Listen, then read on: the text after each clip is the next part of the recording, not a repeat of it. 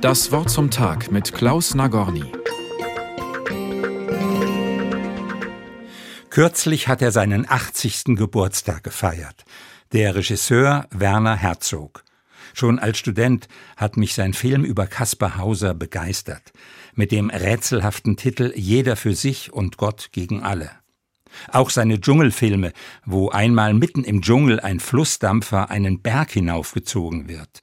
Visionäre, außerordentliche Momente, die Herzog in seinen Filmen festgehalten hat. Das geht nur, sagt der Regisseur heute, wenn Sie eine ganz klare Vision haben und das, was man im Katholizismus die Heilsgewissheit nennt, fast wie eine gewisse religiöse Gewissheit.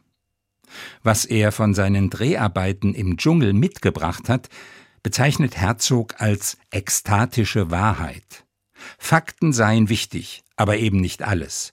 Sonst müsste man, sagt er, das Telefonbuch von Manhattan als das Buch der Bücher bezeichnen, weil es ein paar Millionen faktisch völlig korrekte Einträge enthält.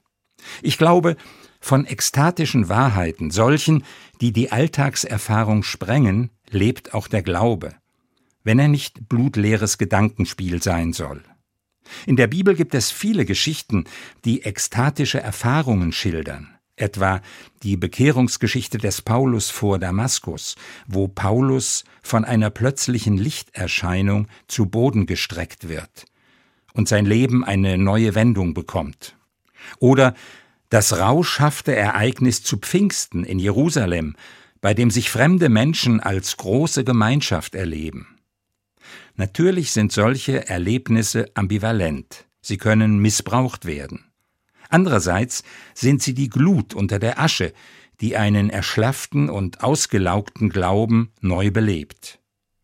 Nicht immer muss es dabei so dramatisch zugehen wie im Dschungel bei Werner Herzog oder auf der Straße nach Damaskus. Ekstatische Erlebnisse gibt es auch anderswo. Beim Hören einer Bachkantate geht mir etwas auf. Beim Durchleiden einer Krankheit sehe ich plötzlich klarer. Beim Blick in den nächtlichen Sternenhimmel erlebe ich einen Moment der Ewigkeit. Ekstase heißt ja heraustreten, ich finde es wichtig, sich nicht vom Alltag verschlingen zu lassen, sondern offen zu sein für Erfahrungen der anderen Art, wo mir blitzartig klar wird, um was es geht. Es nicht mehr heißt, jeder für sich und Gott gegen alle, sondern das Leben eine Wendung bekommt, einen Dreh, der mich auf eine völlig neue Spur führt. Klaus Nagorny, Karlsruhe, Evangelische Kirche.